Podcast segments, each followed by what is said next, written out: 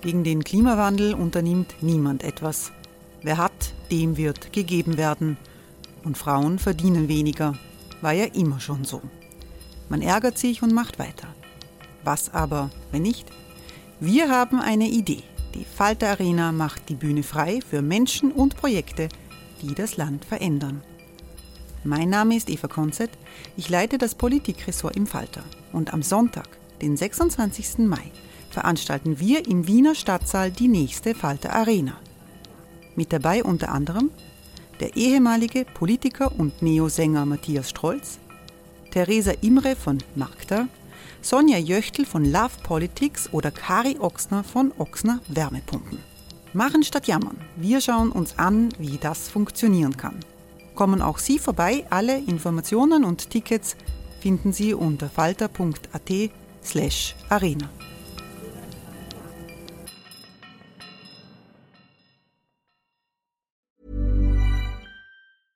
Sie haben mich mit Ihren großen Kinderaugen angeschaut und richtig begeistert mit mir gespielt. Aber mit der Zeit immer weniger, später gar nicht mehr.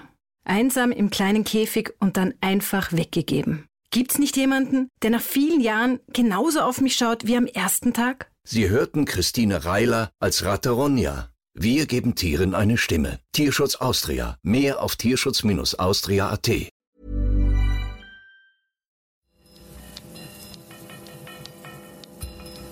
Falter Radio, der Podcast mit Raimund Löw. Sehr herzlich willkommen, meine Damen und Herren, zum Falterradio für Samstag, den 20. April 2019. Die Herrschaft der Niedertracht ist der Titel einer Streitschrift des Publizisten Robert Miesig. Miesig reagiert auf den Aufstieg rechtsrechter Demagogen in der westlichen Welt. Der streitbare Autor hat seine Buchpräsentation zu einer Bestandsaufnahme für Italien, Ungarn und Österreich gemacht.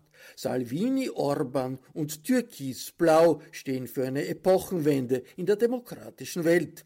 Der Italien-Experte und Journalist Lorenz Gallmetzer, der ungarische Politikwissenschaftler Balas Cekö und die Vorsitzende der österreichischen Gewerkschaftsjugend Susanne Hofer waren die Diskutanten im Bruno Kreisky Forum in Wien. Der Autor Robert Miesig hat die Debatte geleitet und eingeleitet. Die Herrschaft der Niedertracht ist mehr als nur eine Regierungskonstellation aus meiner Sicht. Die Herrschaft der Niedertracht, das, was wir hier erleben, worunter wir leiden, wo wir sozusagen mitten äh, durchleben, ist etwas, was mit einer Regierungskonstellation natürlich zu tun hat, aber was mit einer gesellschaftlichen Stimmung, mit einem gesellschaftlichen Klima zu tun hat, äh, das sich täglich verschärft, das aber diese Regierung auch wiederum erst hervorgebracht hat. Also auf der einen Seite, man kann sagen, äh, ist die Regierung ein Produkt einer Konstellation, die Herrschaft der Niedertracht heißt, aber gleichzeitig ist das, was diese Regierung dann mit ihrem täglichen Tun auslöst, auch wiederum eine Rückkopplung zur Verstärkung dessen, was man Herrschaft der Niedertracht nennen kann. Das heißt, es ist eine tägliche,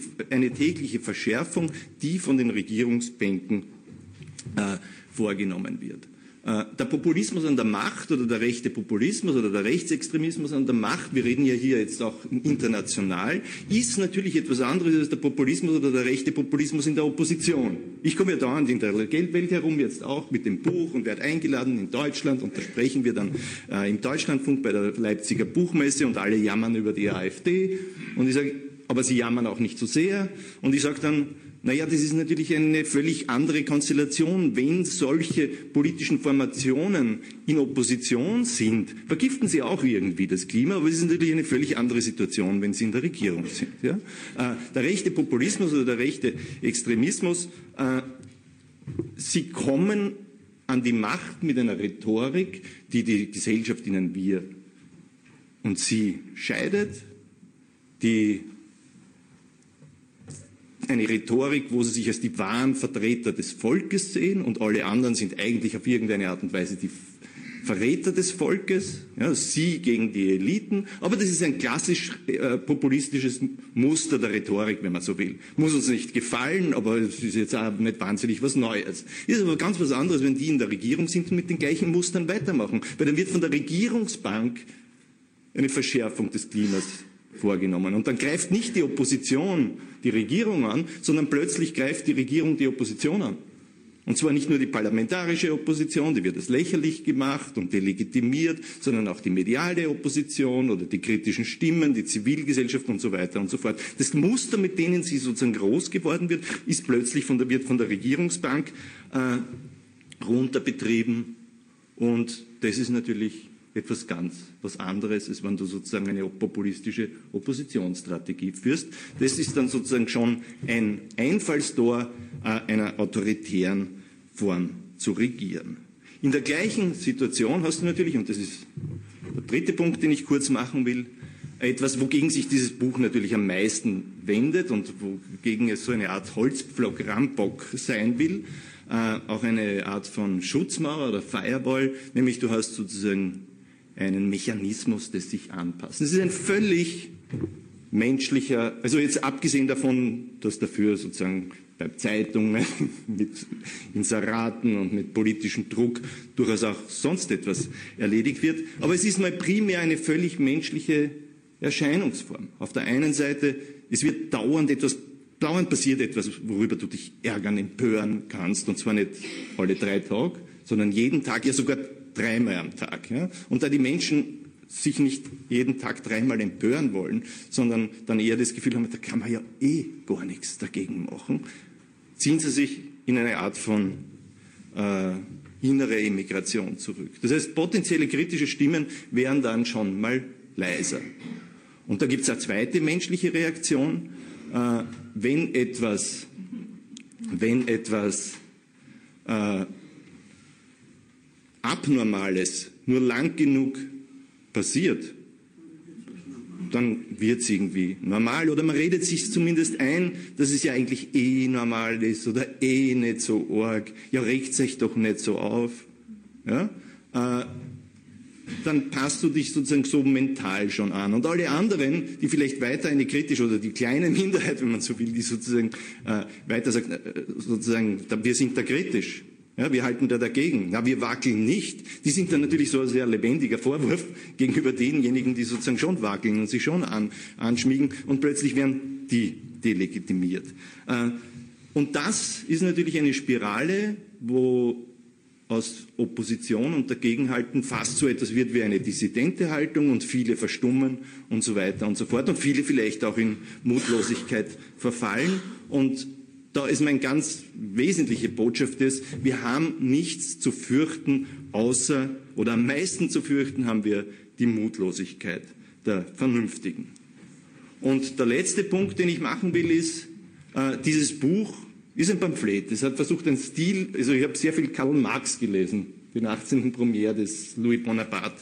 Äh, und ich habe sehr viel Tucholsky gelesen, während des Schreibens, um in einen Sound zu kommen, der eben genau diese äh, ja, sozusagen diese, diese Härte des Angriffs und diese äh, Liebe zur polemischen Formulierungslust auch in mir vielleicht noch mal stärker äh, äh, erweckt, als äh, diese Liebe ohnehin da ist.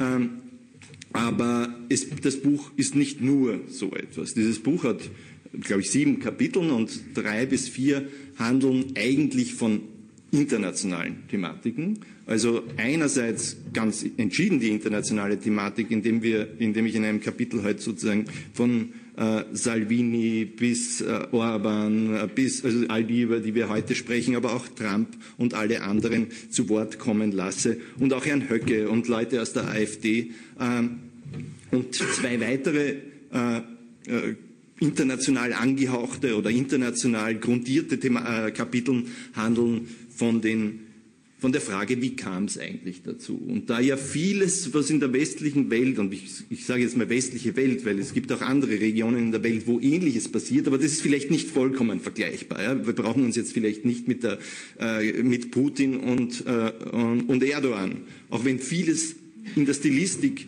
etwas anderes ist, aber die, äh, etwas Ähnliches ist, aber die äh, Hintergründe sind dann vielleicht doch ganz andere. Aber wir haben in Italien, wir haben in, in Gut, ist auch was anderes. Aber in Italien, in den USA, äh, bei uns, äh, in Ungarn, in Polen. Wir haben gleichzeitig die Brexit-Abstimmung, die wiederum da ging es nicht um Rechtspopulismus, nicht Rechtspopulismus, aber es, es, die Motivationen für den Ausgang dieser Abstimmung sind vielleicht ganz ähnliche wie die äh, Wahlerfolge rechter und rechtspopulistischer Parteien. Also da gibt es sehr viele Ähnlichkeiten, auch wenn jedes Land dann am Ende ganz anders ist und vielleicht andere Hintergründe hat, über die wir heute auch äh, diskutieren wird, wollen. Aber diese beiden Kapitel, die sich damit auseinandersetzen, setzen sich dann insbesondere auch mit politischen oder soziologischen äh, äh, oder auch ökonomischen Erklärungsmustern auseinander, äh, die die Frage aufwerfen, wie konnte es überhaupt so weit kommen?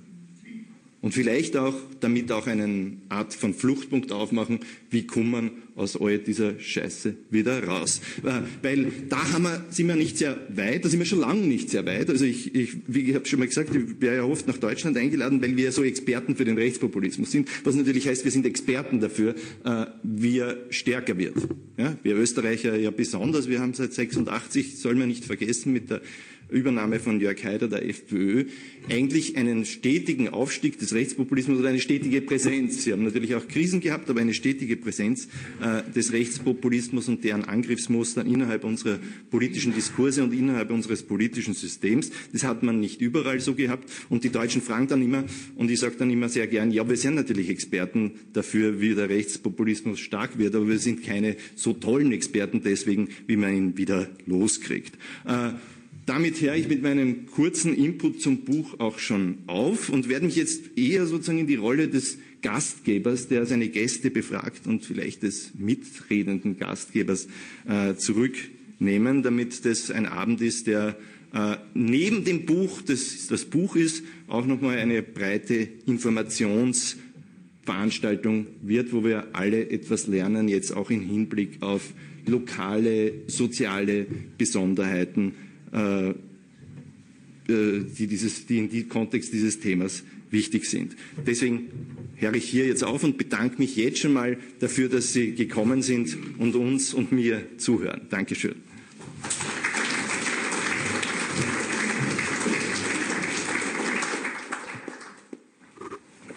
Ja, so, jetzt bin ich ein anderer. Jetzt bin ich ein anderer, jetzt bin ich nämlich der Gastgeber und Gesprächsführer dieser Runde. Äh, ich habe mir gedacht, dass äh, es ist zwar ein bisschen unhöflich, weil dann ist die, die, der einzig weibliche Gast der letzte, äh, aber sozusagen die Unhöflichkeit hat ja einen inhaltlichen Grund, dass ich zuerst mal nach den, nach den beiden ja, nationalen Fallbeispielen äh, frage und dann äh, die Susanne auch im Hinblick äh, involviere, was ist mit den Arbeitern los, was ist mit den jungen Arbeitern los, was, was, ist mit den jungen männlichen Arbeitern los, wie ist das überhaupt so, wie gewinnt man die zurück? Das ist ja jetzt gewissermaßen auch ihre Aufgabe in dieser Funktion und dass wir dann äh, zu diesem Thema übergehen. Äh, Lorenz, ich habe über Italien äh, schon gesprochen. Äh, Italien ist so, muss man jetzt auch sagen, also sozusagen, äh, wir hatten eine sozialdemokratisch geführte Renzi-Regierung und haben seit einem, einem Jahr eigentlich erst äh, eine populistische Narrenkoalition, könnte man fast sagen, wenn man sozusagen einen harten Rechtspopulismus in der Koalition mit einer Art von Clown-Populismus hat. Ähm, aber in der auch der rechte, harte Populismus jetzt in der Regierung eigentlich die treibende und bestimmende Kraft ist. Äh, in den Umfragen jetzt bei circa 30, 35 äh, Prozent. Also dort gibt es nicht mehr, mehr einen Kurz, der irgendwas im, unter Kontrolle hält. Ich werde aufstehen, weil ich so ungern nur zu fünf Leuten rede und da hinten nicht gesehen werde. Man sitzt sehr tief da. Also ähm, zuerst äh, ein Wort auch zum Buch. Äh, ich finde das sehr prägnant, trotz äh, Kampfschrift oder Pamphlet, aber sehr prägnant, eigentlich alle wichtigen Erklärungsansätze und Analysen, die man spätestens seit dem Wahlsieg von Trump international in der englischen Presse, in Büchern und sonst was und in Europa sowieso auch schon seit der Le Pen-Zeit äh, gut dargestellt werden. Äh, und insofern, ich glaube, man muss trotzdem später noch einmal auf das kommen, was sind die wirklichen tieferen Ursachen und Gründe, dass so ein Epochenende stattfindet. Äh, dass praktisch zumindest die gesamte, unter Anführungszeichen, alte Welt, also die westliche Zivilisation erfasst hat. Äh, und dann kann man sagen, was ist bei Trump anders als bei Salvini. Zu Italien. Ich meine, äh, weil wir gesagt haben, empören, ne? vor, ich glaube, neun Jahren oder wann, äh, hat der Stefan Essel, Resistancekämpfer, Buchenwald-Überlebender, dieses kleine Büchlein geschrieben, äh, empört euch. Hm? Aber ich dachte, ich war damals ganz happy und habe mal Interviews mit ihm und sonst was von ihm gelesen. Und habe mir gedacht, ach, er macht mir wieder Mut, weil ich empöre mich eigentlich seit meinem 16. Lebensjahr, seit ich politisiert worden bin in Italien 68. Weil dort hat die 67 Arbeiterbewegung 68 vorausgegangen. Und dann haben wir uns empört über den Vietnamkrieg, über den Putsch in Chile, über die Reaktionäre und das Abtreibungsreferendum und dann ist der Irakkrieg gekommen und es ist immer schlimmer geworden. Aber man hat immer das Gefühl gehabt, man kennt sich aus oder wir haben es uns eingebildet. Es waren doch irgendwo erkennbare Fronten, ne? wo der Fortschritt ist, das Tolerante, das Demokratische, das bessere Leben und wo die Bösen sind, zumindest aus unserer Sicht. Und man hat auch immer dazwischen drin wieder ordentliche Erfolge feiern können. Ne? Ob der Mitterrand gewählt worden ist, 81, und Mindestlohn eingeführt hat und sonst was alles, dass die Grünen in die Regierung kommen sind mit einem Joschka Fischer und dass sie das Jussoli-Geburtsrecht eingeführt haben. Und so hat man immer wieder gesagt, naja, ein Stückel geht ja doch. Jetzt habe ich das Gefühl, ich war noch nie in meiner dauerempörten Leidenschaft und politisch irgendwie immer engagiert und immer noch ein Linker, so ratlos. Das sagt, darfst nicht sagen. Und deswegen, nein, und das sage ich, ist auch deine richtige Bescheidenheit, dass du da gar nicht erst versuchst, außer einen allgemeinen, wenn man so will, Appell, äh, äh, Widerstand. Aber es ist eine sehr defensive Haltung, mit der ich leider auch zu kämpfen habe. Zu Italien. Drei Worte voraus. Man kann natürlich sagen, ich mache für mein Buch gerade mit verschiedensten Leuten in Italien Interviews und habe einen der wichtigsten Kommentatoren, der zwölf Jahre lang Chefredakteur von La Repubblica war und jetzt halt dort noch Leitartikler ist und Bücher schreibt und sonst was, äh, den Ezio Mauro, in meinen Augen einer der besten Analytiker äh, ähm, und eben nicht nur Journalist, gefragt, was ist jetzt mit Italien? Ist das, wie auch in Italien viele sagen, ein Labor für das, was in dieser westlichen Welt passiert?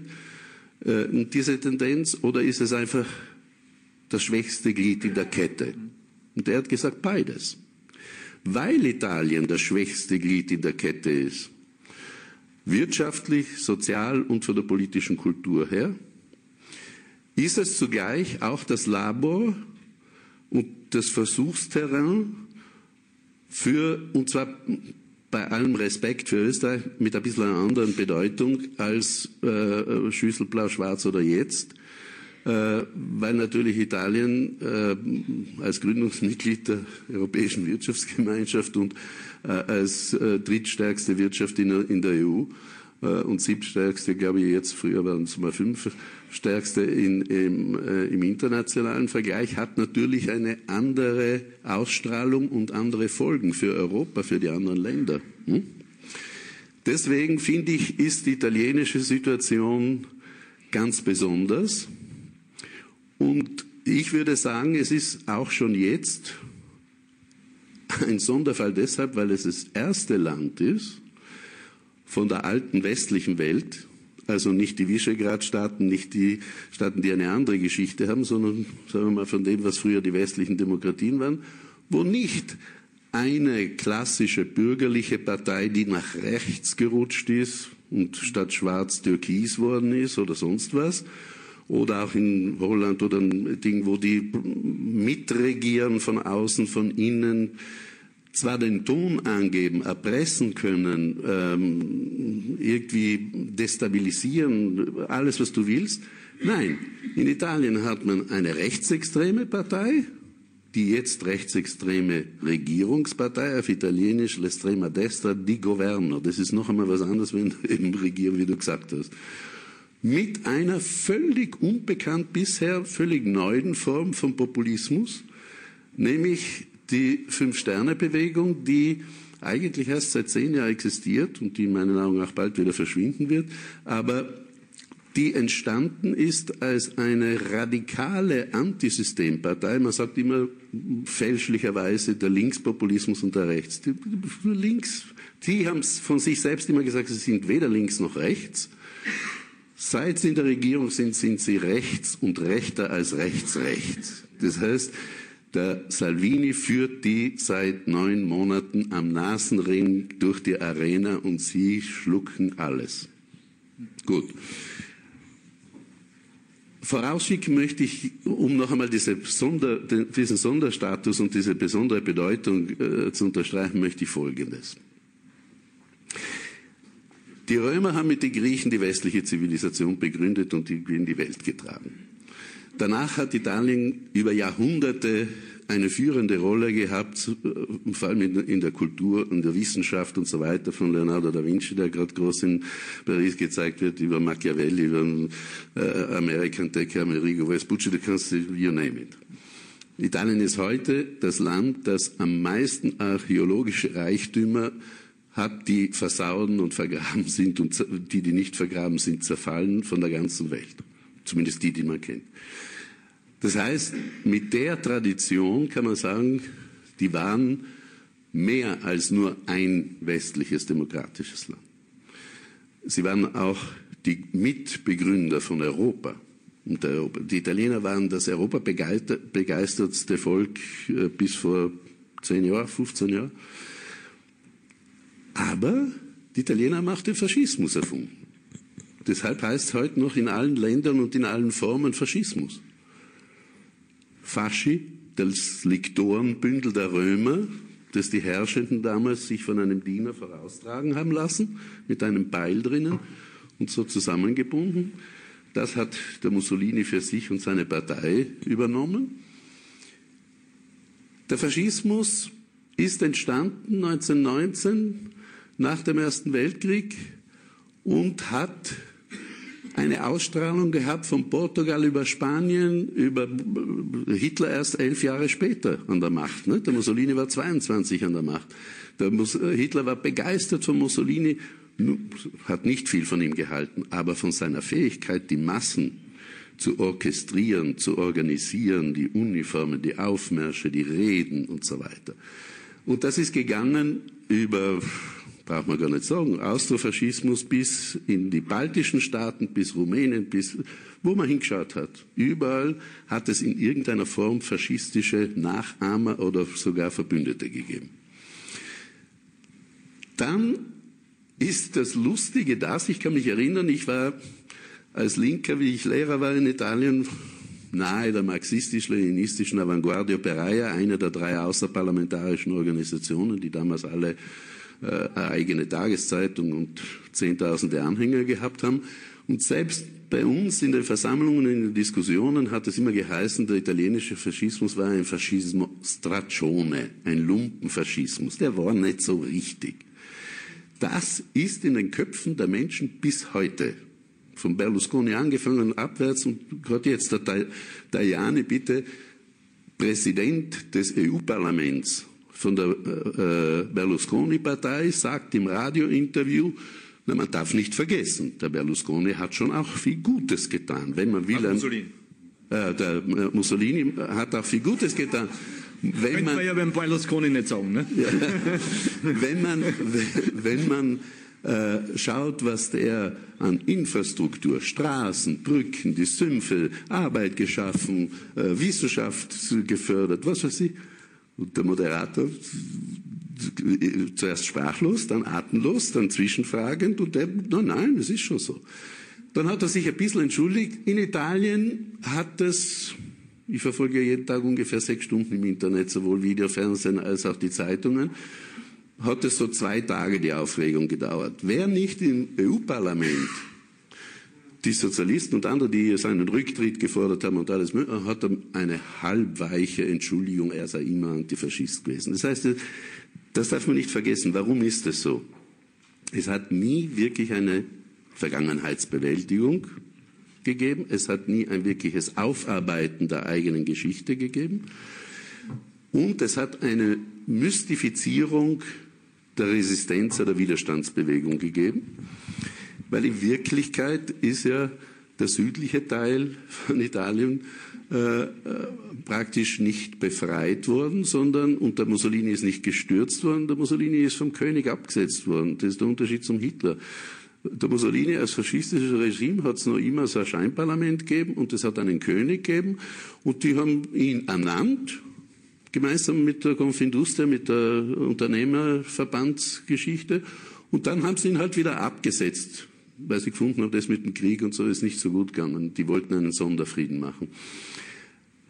Das hat bei den Italienern den Eindruck erweckt, irgendwie, dass das doch noch so eine legale Hülle gehabt hat. Und ich betone das deshalb, weil wir heute genau in der Situation sind, dass es nicht mehr eine klassische Form des Faschismus, wie sie damals war, sondern weil es eine Form mit der Hülle der Demokratie zu werden droht und trotzdem im Inhalt äh, und da jetzt der Maurer, den ich schon erwähnt habe, hat eine tolle Metapher in dem Interview verwendet. Er hat gesagt, das ist so, wie wenn man am Meeresstrand und äh, das Wasser spült diese schönen Muscheln an und da glänzen sie in der Sonne und dann macht man auf und merkt, drinnen stirbt sie gerade. Und so ist es mit der Demokratie. Das heißt, Fakten. Der Matteo Salvini hat eine äh, Lega Nordpartei mit 3,5 Prozent übernommen durch die eigenen Skandale im Boden, hat sie auf 5 Prozent aufgemopst und dann hat er bei den letzten Wahlen am 4. März das Ergebnis durch seinen aggressiven Wahlkampf verdreifacht auf 17 Prozent hat den Berlusconi, der doch immerhin in der Rechten die dominierende Partei war, auf 14 Prozent reduziert. Der Salvini ist der Führer des Rechtsblocks geworden, des Bündnisses. Das war am 4. März. Jetzt sind wir einen Monat, ein Jahr später, ist er in allen Umfragen, und zwar seit Monaten, auch den europäischen Umfragen, zwischen 1,32 und 36 Prozent. Das heißt noch einmal eine Verdopplung in zehn Monaten. Äh, hingegen die Fünf-Sterne-Bewegung, die schon 2013 bei den Parlamentswahlen die stärkste Einzelpartei war und die 2000, also voriges Jahr, äh, vor einem Jahr 33 Prozent gemacht hat, ist in allen Umfragen auf 20 Prozent gesunken und hat die letzten drei Regionalwahlen, die Testcharakter wichtigen gehabt haben, verloren, während der Salvini übergewonnen hat.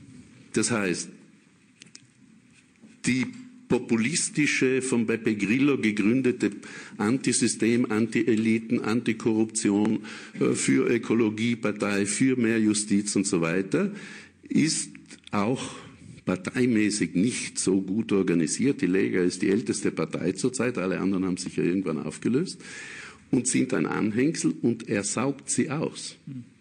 Das heißt, äh, wenn bei den EU-Wahlen am 26. Mai sich diese Ergebnisse, die jetzt in den Umfragen sind, bewahrheiten, dann ist so gut wie sicher, dass es zu einer Regierungskrise kommt und Neuwahlen.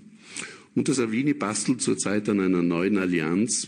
Er möchte Berlusconi ausschalten, die Hälfte seiner Partei übernehmen und mit den Rechten, äh, die Fratelli d'Italia, das ist die Nachfolge der Neofaschisten äh, MSI, die haben vier, fünf Prozent, schauen, dass er eine Regierung hinkriegt, dann hat man aber wirklich die Rechtsrechte, hm. ohne irgendwelche Rücksichten noch auf diese Sache kommt so, die erste Runde zum so viel, so viel dazu. Mit einer zweite zusammenbringen. Ja, ja.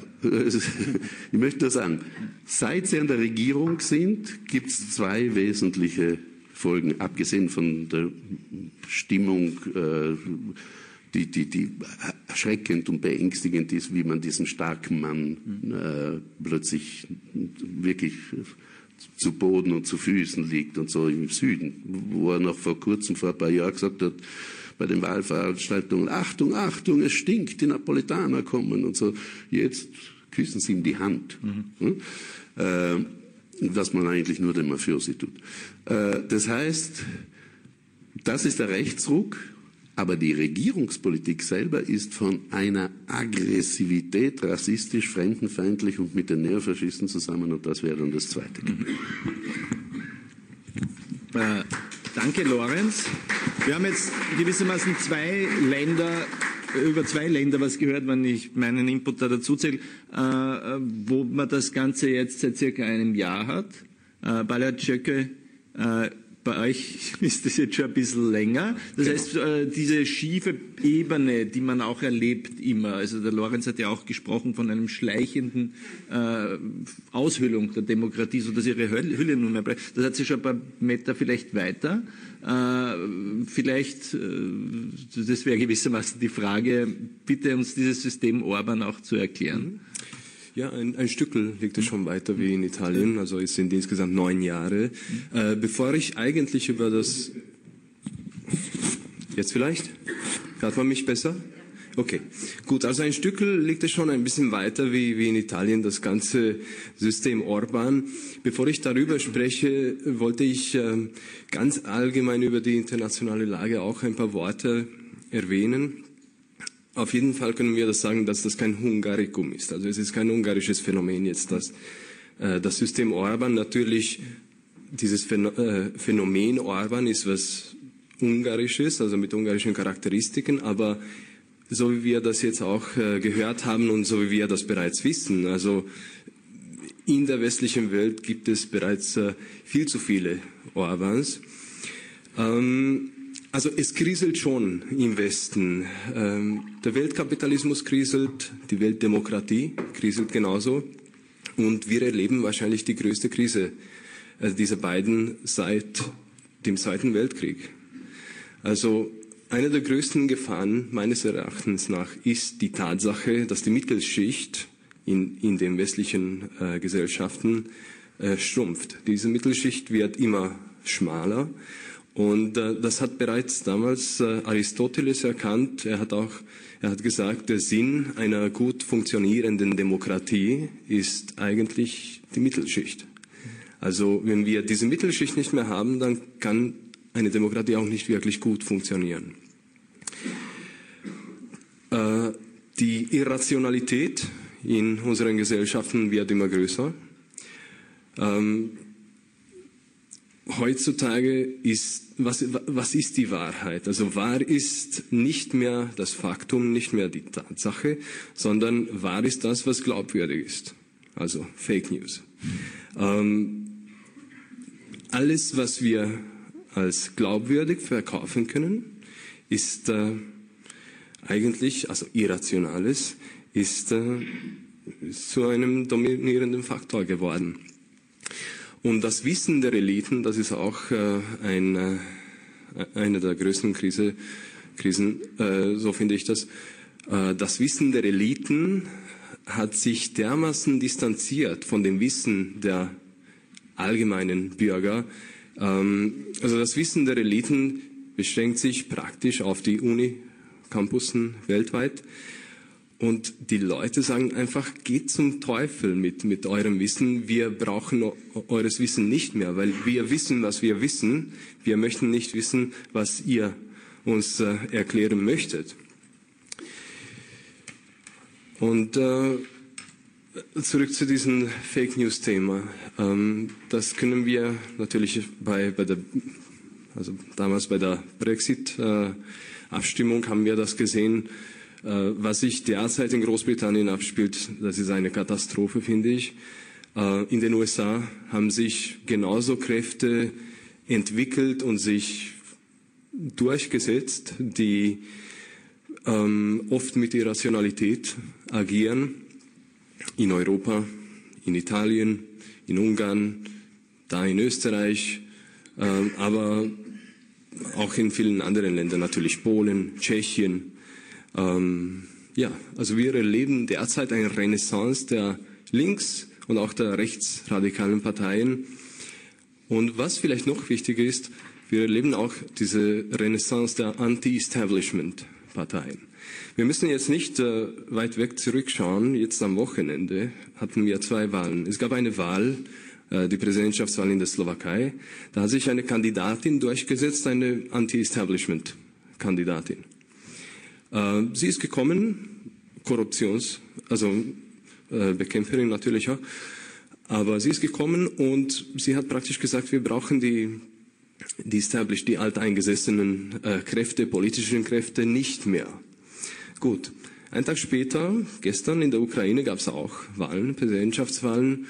Da hat sich ein Komediker durchgesetzt mit 30 Prozent in der ersten äh, Runde der, der, ukrainischen Präsidentschaftswahl.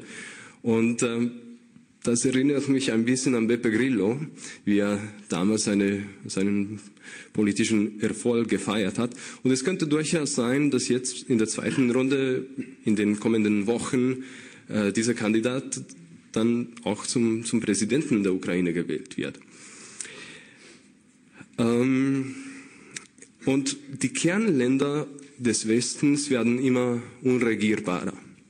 Wenn wir uns jetzt noch einmal Italien anschauen, äh, gut, in Italien und, und Frankreich, die politischen Elite, die alten politischen Elite, die wurden komplett vernichtet. Also Macron hat auch eine Bewegung äh, etabliert und damit hat er einfach die politische Elite, äh, die alte politische Elite aus der Macht verjagt.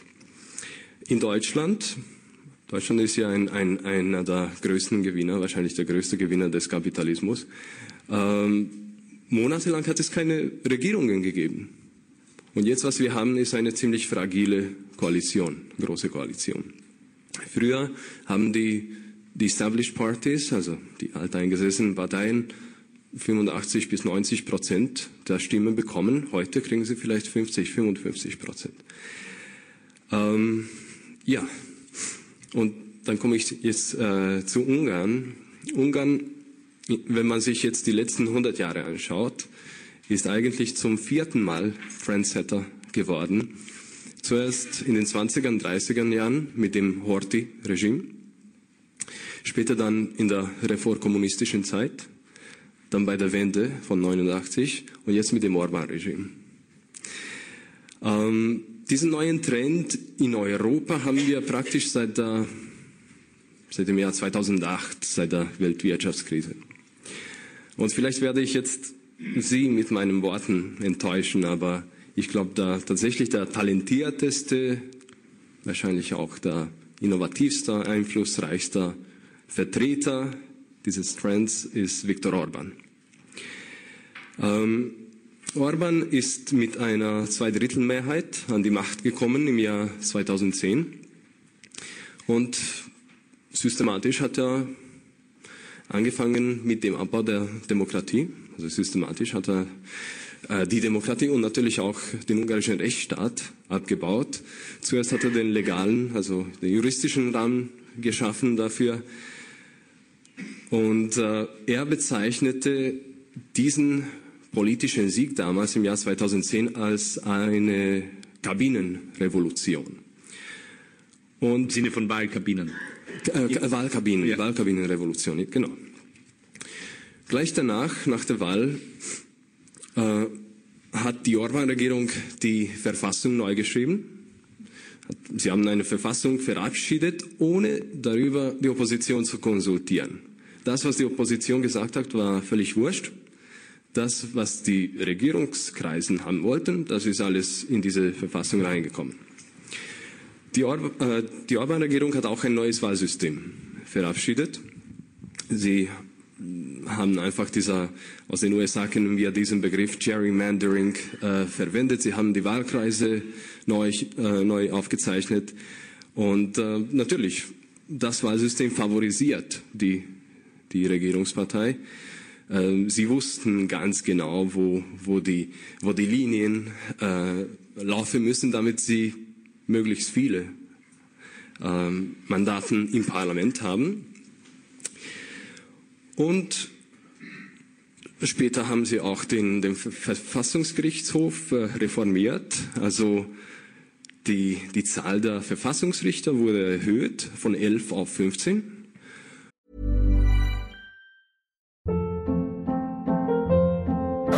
Hold up. What was that? Boring. No flavor. That was as bad as those leftovers you ate all week. Kiki Palmer here, and it's time to say hello to something fresh and guilt-free. Hello Fresh. Jazz up dinner with pecan-crusted chicken or garlic butter shrimp scampi. Now that's music to my mouth. Hello Fresh. Let's get this dinner party started. Discover all the delicious possibilities at hellofresh.com.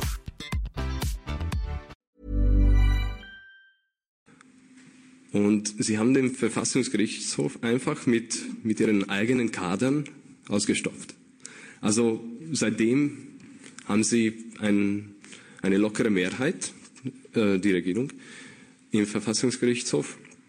Und ähm, genauso bei anderen Ämtern haben sie das so gemacht. Bei der, beim Präsidialamt zum Beispiel. Sie haben dort einen ehemaligen äh, Fidesz, also Fidesz ist die Regierungspartei, einen Fidesz-Kader etabliert, der später dann abgewählt wurde, weil wegen Plagiat seiner, ähm, seiner Diplomprüfung. Ja. Und die Staatsanwaltschaft haben sie auch mit, mit äh, Fidesz-Leuten ähm, besetzt. Das Finanzamt, Rechnungshof, die Medienbehörde, das ist extrem wichtig.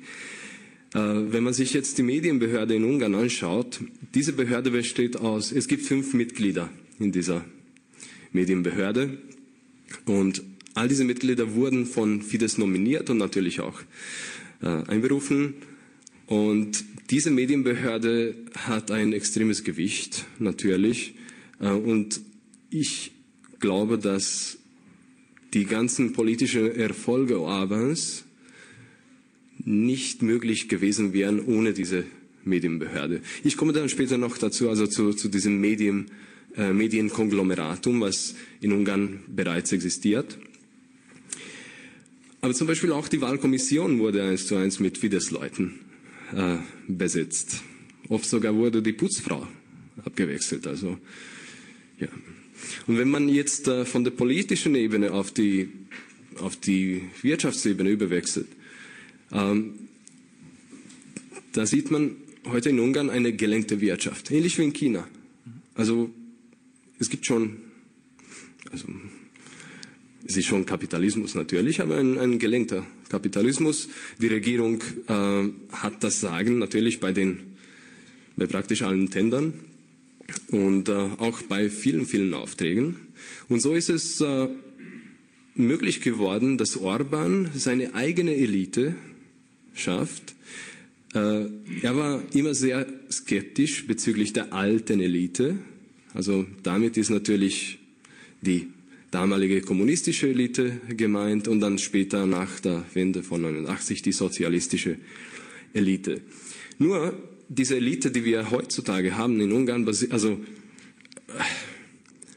diese Elite ist nicht durch äh, Leistung zur Elite geworden, sondern einfach durch durch Kontakte, durch Abzockerei des Staates, durch ähm, einfach durch die besten Beziehungen zu, oft äh, zum, zum Premierminister Orban.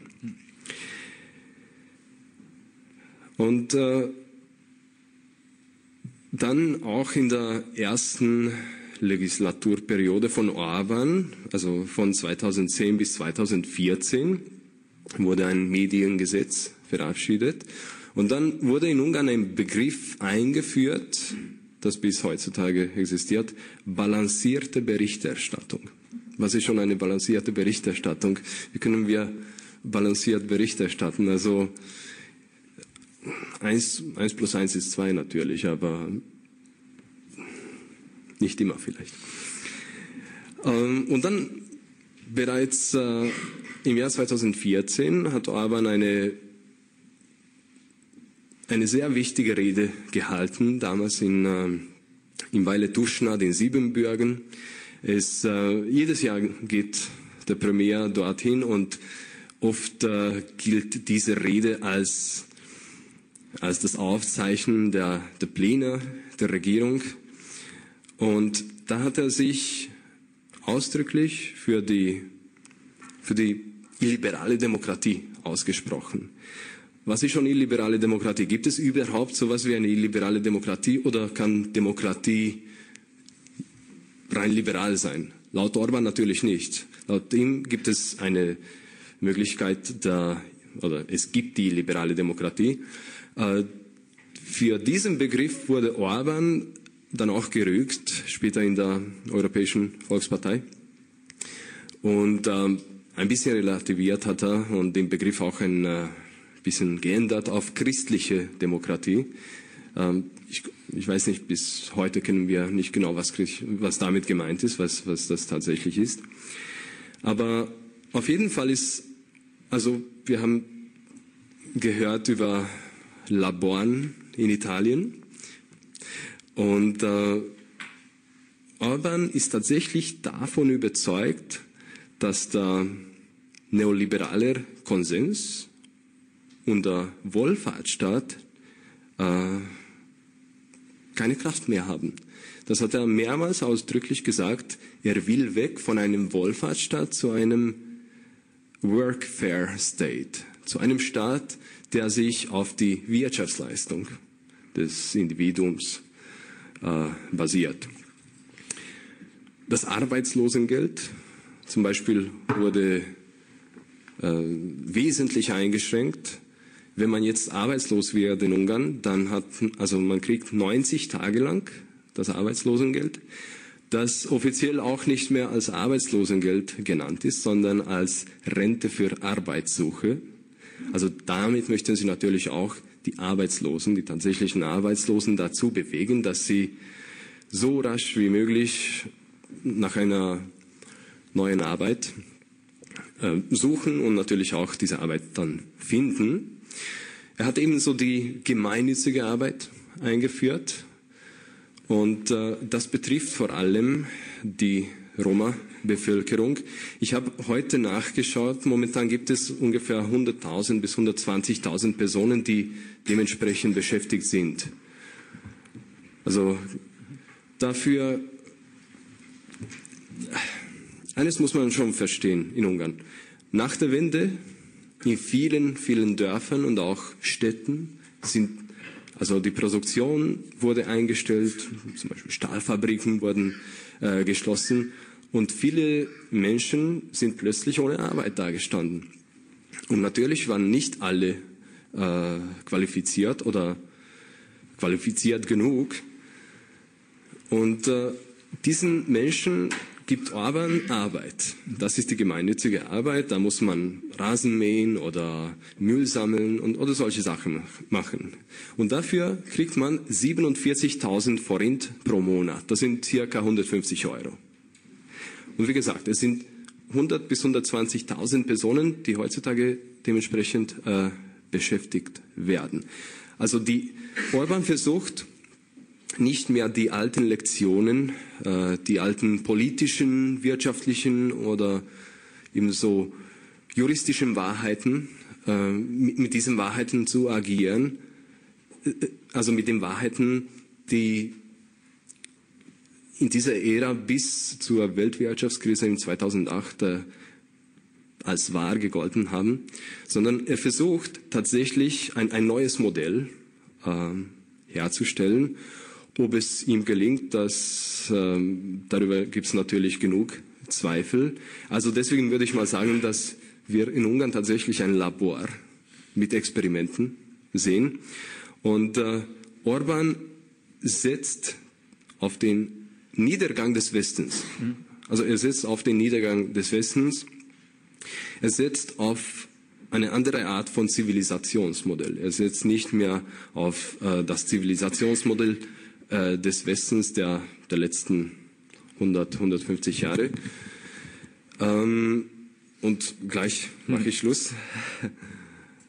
Wenn man sich jetzt äh, die, also den 20. Jahrhundert anschaut, Ungarn hat dreimal gegen den Westen agiert. Einmal in dem Ersten Weltkrieg, gemeinsam mit Deutschland, gegen den Westen, gegen die, die westlichen ähm, Länder praktisch gekämpft und dann später wieder einmal mit Deutschland im Zweiten Weltkrieg und dann in der Sowjetzeit. Aber ich muss Herr Orban natürlich äh, äh, auch warnen, dass alle drei Male Ungarn praktisch äh, nicht die richtige Seite gewählt hat. Und der Westen hat sich dreimal durchgesetzt, dank der Marktwirtschaft und auch dank der, der politischen Wechselwirtschaft. Also ja, auf jeden Fall die gesellschaftliche Struktur des Westens äh, steht auf dem Spiel derzeit in Ungarn. Ja. Gut, äh, danke Balazs Czöcke. Wir haben jetzt, wir haben jetzt schlaglichtartig gewissermaßen zwei, zwei, über zwei nationale Ausprägungen äh, etwas gehört und haben natürlich auch schon eine Ahnung davon bekommen, dass es äh, äh, natürlich auch mit lokalen Besonderheiten zu tun hat, nicht nur mit historischen Besonderheiten, sondern wir haben natürlich sozusagen auch, du hast es genannt, diesen ähm, Zusammen Zusammenbruch des italienischen politischen Systems. Äh, wir haben sozusagen gehört, was sozusagen natürlich auch an äh, ein Land wie Ungarn, das natürlich durch die Wende 89 und die Jahre darauf äh, ganz andere sozioökonomische Hintergründe hat und auch an, an Entwertungen von Leben, wenn man so will, ist ja etwas ganz was anderes als bei uns. Ja? Und dennoch gibt es dann vielleicht Ähnlichkeiten. Also zum Beispiel eine der Erklärungsversuche für den Aufstieg des rechten Populismus, also, oder vielleicht ist das ja auch nicht nur ein Erklärungsversuch, sondern es schließt ja auch an an deren Selbststilisierung, die FPÖ, die sagt, wir sind sozusagen die Partei des kleinen Mannes und das zielt, zielt natürlich auf, darauf ab, dass sich bestimmte gesellschaftlich, äh, gesellschaftliche Gruppen, äh, sei es die ehemalige Arbeiterklasse oder die unteren Mittelschichten oder vielleicht auch andere Gruppen, äh, nicht mehr repräsentiert fühlen, aber auch nicht mehr ernst genommen und auch nicht mehr respektiert fühlen. Ja? Äh, und äh, eines dieser Schlagwichte wird von Anfang an sozusagen das Gewinnen äh, der FPÖ innerhalb der Arbeiter also sozusagen der Arbeiterschaft, was natürlich in Österreich ein bisschen als schwieriger, auch sozioökonomisches Ding, weil Arbeiter ist halt in Österreich definiert, wer sozialrechtlich ein Arbeiter ist und viele andere, die eigentlich auch Arbeiter sind, sind eigentlich nicht als Arbeiter definiert. Also es ist auch ein bisschen äh, trennscharf und auf der anderen Seite wird, ist es nicht trennscharf genug und auf der anderen Seite wird die äh, FPÖ oder andere dieser Parteien ja nicht nur von den ökonomisch sozusagen sich unter Stress fühlenden unteren Mittelschichten und der Arbeiterklasse gefehlt. Es wird genau genug, genügend aus, der, aus, der, aus dem Bürgertum, aus dem Kleinbürgertum, aus der Mittelschicht, aus der oberen Mittelschicht, die die genauso wählen. Was aber jetzt mal wurscht ist für die Analyse jetzt, weil sozusagen, selbst wenn das nicht das Zentrale ist, es gibt ein Problem der Repräsentiertheit oder sich das repräsentiert fühlen äh, von Arbeitern und Arbeiterinnen. Es ist auch ein männlich, einen deutlichen männlichen Bias. Ja? Äh, Susanne, wie würdest du das zusammenfassen, diese Thematik?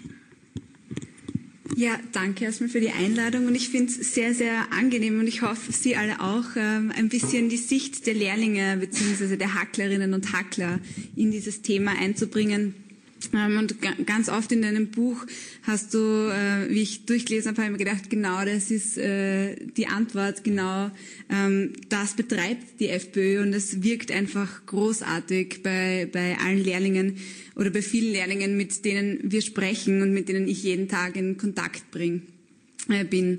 Ähm, so dieser, dieser erste Schritt, mit dem ich beginnen möchte, ist einfach, dass die FPÖ dieser diffusen Sorge der, um Globalisierungseffekte ein konkretes Gesicht gibt. Was heißt das? Der ungebremste Wandel, Handel mit Waren und Dienstleistungen zu Schleuderpreise im internationalen Rahmen erwecken halt das Gefühl, unser eigener Arbeitsplatz steht unter Druck. Zum Beispiel, wenn man sich anschaut, China produziert so viel Stahl wie die restliche Welt zusammen und äh, verkauft zu Schleuderpreisen und so wird der österreichische Markt vom Staat verdrängt. Das schlägt sich aber nicht in linker Globalisierungskritik nieder ähm, und um, weil unser Sozialstaat das halt abfängt. Und natürlich auch die SPÖ hier ähm, als Botschafterin und Botschafter ziemlich versagt hat. Und die FPÖ ist jetzt kommen, eh schon seit Haider, und ähm, erzählt mit dem Narrativ, dass zu viele Ausländerinnen da sind, zu viele Flüchtlinge hier sind, ähm, uns allen, uns Österreicherinnen und Österreichern, dass genau das das Problem ist, dass genau das unseren Sozialstaat überfordert und äh, unser Sozialstaat und unser Sozialsystem deshalb darunter leidet. Und das macht aufgrund der Abstiegsängste dann Ängste um das eigene soziale Netz. Also genau so, wie du in deinem Buch auch beschreibst, äh, wir haben einfach Angst, dass es uns noch schlechter geht als, als zum Beispiel äh, Ausländerinnen und Ausländer, denen die FPÖ ja noch mehr wegnehmen möchte, wo sie erzählt, ihnen wird noch mehr weggenommen. Äh, und genau diese rassistische Politik, die Identitätspolitik, die von der FPÖ und aber auch von der ÖVP betrieben wird, ähm, spielt super auf die Lehrlinge an, weil ähm, welche Identität haben unsere Lehrlinge. Äh, Lehrlinge definieren sie heutzutage nicht mehr als ähm, ich bin Friseurin oder ich bin äh, Verkäuferin, weil diese Wertigkeit einfach nicht mehr da ist. Das hat nicht mehr so ein hohes Ansehen, wie wenn man studiert hat, wenn man maturiert hat, ja, wenn man Akademikerin ist. Und das vermissen sie. Und deshalb denke ich, dass sich ganz viele Lehrlinge dadurch identifizieren, dass sie sagen, ich bin Österreicherin und diese Nationalität statt äh, der Klasse sozusagen in den Vordergrund rücken. Und ähm, auch sonst wird, glaube ich, der Lehrling nicht sonderlich als Mensch, als selbstdenkende Persönlichkeit und selbsthandelnde Person dargestellt, sondern halt eher als ähm, Human Resource, äh, als humanes Kapital und Betriebsmittel. Und ich glaube, das ist ein großes Problem äh, dass die FPÖ ähm, einfach schafft. Ja, sie erzählt eine Geschichte und darauf äh, kann man ganz leicht anspringen. Und ich denke schon auch, dass äh, vor allem im Betrieb und auch in der Berufsschule die Bildung ein bisschen ähm, ja, zu wenig sozusagen im Vordergrund steht. Das heißt politische Bildung, Ethikunterricht, äh, wie ähm, wir sind alle Menschen, ja. Zusammenhalt äh, sollte stärker sein als Ausgrenzung. Ich glaube, dass das in der Berufsschule ähm, und im Betrieb etwas fehlt. Das heißt, äh, in der Bildung fehlt was. Und äh, was die FPÖ natürlich auch großartig betreibt, ist die Mitbestimmung unsere Lehrlinge abzuwerten. Das heißt, äh, wenn Lehrlinge mitbestimmen wollen, ist es nicht so viel wert, wie wenn Menschen aus einem Gymnasium oder Schülerinnen und Schüler aus einem Gymnasium mitbestimmen wollen. Und genau diese Geschichte hat sie ja gemeinsam mit der FPÖ versucht zu vollenden, indem sie den Jugendvertrauensrat abschaffen wollten. Also es steht im Regierungsprogramm drinnen, die Lehrlingssprecherin, der Lehrlingssprecher soll abgeschafft werden. Warum machen sie das? Um betriebliche Mitbestimmung einfach zu schwächen und somit nehmen sie den Lehrlingen die Stimme. Das heißt, der Lehrling bekommt wieder mal das Gefühl, ich bin eh nichts wert, weil das, was ich zu sagen habe, das will eh niemand hören. Und ähm, da gibt es natürlich dann auch noch Unterschiede zwischen Frauen und Männern, was, was äh, eh sehr spannend ist, ja, was allgemein in der, in der Gesellschaft spannend ist, warum wählen eher Männer FPÖ, beziehungsweise warum war es bis jetzt so, dass immer Männer mehr FPÖ gewählt haben. Und das liegt natürlich schon daran, dass Männer eher diesem autoritären ähm, Gefühl das die Partei uns gibt, anspringen, beziehungsweise diese Aggressivität, das mögen Frauen in, also da, laut Statistiken und stehen einfach Frauen nicht so auf diese Aggressivität, die die FPÖ einfach bis jetzt ausgestrahlt hat. Was ich aber sehr bedenklich finde, ist, dass die FPÖ natürlich extrem gut dazulernt und immer wieder lernt und jetzt auch umschwenkt. Das heißt, sie erzählt jetzt auch die Geschichte von Strache mit, mit einer Großmutter, die, die sie im Netz, also im Netz kommen jetzt mehr weibliche Bilder, mehr Slogans, die auch äh, Frauen ansprechen sollen. Und das ist natürlich auch sehr bedenklich, da jetzt äh, vor allem auch Frauen in diese Schiene mehr und mehr gehen, wo wir uns noch darauf verlassen haben können. Frauen sind eh die, die auf die Gesellschaft schauen, die sich nicht spalten lassen. Ähm, da schafft die FPÖ natürlich jetzt auch wieder dahingehend ähm, zu spalten. Und äh, was natürlich auch äh, ein großer Faktum ist, warum wählen Lehrlinge FPÖ, ist, denke ich, diese Wertigkeit, beziehungsweise Hacklerinnen und Hackler. Also ich, es ist natürlich schwierig zu unterscheiden, ähm, warum ähm, Lehrlinge FPÖ wählen und warum Hacklerinnen und Hackler FPÖ wählen. Ich glaube, das hängt extrem miteinander zusammen. Und ich glaube, dass einfach die SPÖ bzw. die Linke äh, vergessen hat, die Geschichte zu erzählen, dass man stolz drauf sein kann, dass man in einem Betrieb arbeitet, dass man stolz drauf sein kann, wenn man lernt und wenn man beitragt. Weil so wie unsere großartige Asozialministerin sagt, die Wirtschaft schafft die Arbeit. Ja, aber wer setzt denn dann die Arbeit um? Ja? Wer sind die Leute, die im Betrieb zwölf Stunden am Tag stehen, ähm, so wie wir das jetzt ja ganz oft schon haben, und das dann umsetzen, unsere Wirtschaft vorantreiben? Das sind nicht die Großkonzerne, das sind nicht die Manager, die da oben sitzen, sondern das sind eben unsere Arbeiter und Arbeiterinnen. Und das sind unsere Lehrlinge, weil die eben unsere Fachkräfte von morgen sind.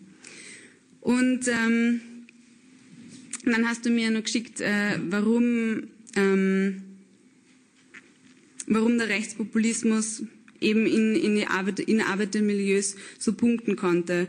Und das ist halt eh genau das, äh, was ich gerade beschrieben habe. Aber ähm, ich glaube, dass es einfach vergessen wurde, Klartext zu reden. Dass immer darüber geredet wird, ähm, wie, wie, wie unsere Gesellschaft ähm, vernichtet wird von, von Muslimen oder wie der IS-Kämpfer nach dem Völkerrecht die Staatsbürgerschaft entzogen werden soll und so weiter und so fort. Das interessiert ja niemanden da draußen. Was die Menschen wirklich interessiert ist, warum muss ich auf mein MAT zwei Wochen warten? Warum ähm, ist es so kompliziert, einen Mindest Mindestsicherungsantrag zu stellen? Warum muss ich so viel Lohnsteuer zahlen? Und so weiter und so fort. Warum ähm, ist es schwieriger für einen Lehrling in, in einer Gesellschaft Fuß zu fassen als für andere? Und ich glaube, genau da hängt's. Wir haben einfach vergessen, eine Geschichte zu erzählen. Und ähm, ich glaube, da gab es schon einige Versäumnisse auch äh, von der Sozialdemokratie. Ähm, ich denke jetzt nicht, dass ich in der Position bin, äh, sehr ähm, na, äh, eng darauf einzugehen, aber eben diese Botschaft ist nicht formuliert worden, es ist kein Angebot gemacht worden. Und es wird eben nicht darüber geredet, äh, warum wir ein Problem haben, warum diese Globalisierung uns ein Problem bereitet, nämlich weil Reiche immer reicher werden und Arme immer ärmer, ja, das wissen wir, aber wie können wir das umdrehen? Wie können wir es schaffen, dass Reiche endlich Erbschaftssteuern zahlen, dass Reiche endlich Vermögensteuern zahlen müssen? Ähm, und ich glaube, da geht es halt einfach darum, wieder Angebot zu schaffen und eine Vision darzulegen für diese Menschen. Und ähm, zum Schluss, glaube ich, ist es ganz, ganz wichtig, dass wir uns schon bewusst machen, was, woran liegt das alles, ja, warum wählen Lehrlinge FPÖ und ÖVP jetzt vermehrt auch durch Kurz, durch diesen neuen, frischen Wind, eh, wie du auch erzählt hast, diese Veränderung. Äh, aber ich glaube, noch viel wichtiger ist, was tun wir jetzt dagegen und was machen wir, damit Lehrlinge sich nicht weiter spalten lassen? Was machen wir, dass, dass Arbeiterinnen und Arbeiter sich nicht weiter spalten lassen? Und ich glaube, genau das ist dieser Punkt, auf den wir kommen müssen. Wir müssen ihnen den Respekt zukommen lassen, den sie verdient haben und wir müssen ihnen vor allem die Bildung zukommen lassen, die sie verdient haben und ihnen diesen Stolz zurückgeben. Und ich glaube, dann schaffen wir es auch von dieser Spaltung ähm, und diesem super, diese super Geschichte, dass Ausländerinnen und Flüchtlinge an allem schuld sind, dass die FPÖ die ganze Zeit erzählt. Ich glaube, dann schaffen wir es endlich wieder dahin zu kommen, dass man sagt, wir holen uns von oben und hören auf, nach unten zu treten. Danke, Susanne. Das war die Vorsitzende der österreichischen Gewerkschaftsjugend Susanne Hofer im ersten Teil eines Diskussionsabends in der Bruno-Kreisky-Stiftung in Wien vom 1. April 2019 über das System der Niedertracht nach dem Buch von Robert Miesig mit dem Titel Herrschaft der Niedertracht. Diskutiert haben der Italien-Experte Lorenz Gallmetzer, der ungarische Politikwissenschaftler Balázs Csekö und die Vorsitzende der österreichischen Gewerkschaftsjugend Susanne Hofer. Ich bedanke mich beim Bruno Kreisky Forum für das Okay zu diesem Podcast. Einen zweiten Teil mit der Diskussion am Podium stellen wir zeitgleich online. Viele Auseinandersetzungen, wie es um die Widerstandsfähigkeit unserer Gesellschaften gegen Nationalismus und gegen autoritäre Demagogie bestellt ist, finden jede Woche im Falter statt. Ein Abonnement des Falter können Sie auch online bestellen. Das geht über die Internetseite abo.falter.at. Dieser Podcast ist ja gratis. Ursula Winterauer hat die Signation gestaltet, Anna Goldenberg betreut die Technik. Ich verabschiede mich bis zur nächsten Folge.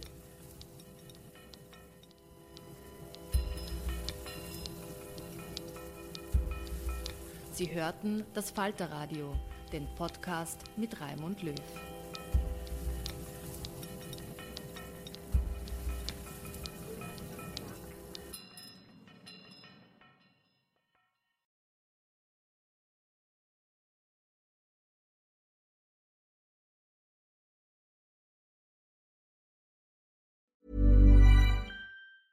Hey, it's Paige DeSorbo from Giggly Squad. High quality fashion without the price tag. Say hello to Quince. I'm snagging high-end essentials like cozy cashmere sweaters, sleek leather jackets, fine jewelry, and so much more. With Quince being 50 to 80% less than similar brands. And they partner with factories that prioritize safe, ethical, and responsible manufacturing. I love that. Luxury quality within reach. Go to quince.com slash style to get free shipping and 365 day returns on your next order. Quince.com slash style. Planning for your next trip? Elevate your travel style with Quince. Quince has all the jet setting essentials you'll want for your next getaway, like European linen, premium luggage options, buttery soft Italian leather bags, and so much more. And is all priced at 50 to 80% less than similar brands. Plus, Quince only works with factories that use safe and ethical manufacturing practices. Pack your bags with high-quality essentials you'll be wearing for vacations to come with Quince. Go to quince.com/pack for free shipping and 365-day returns.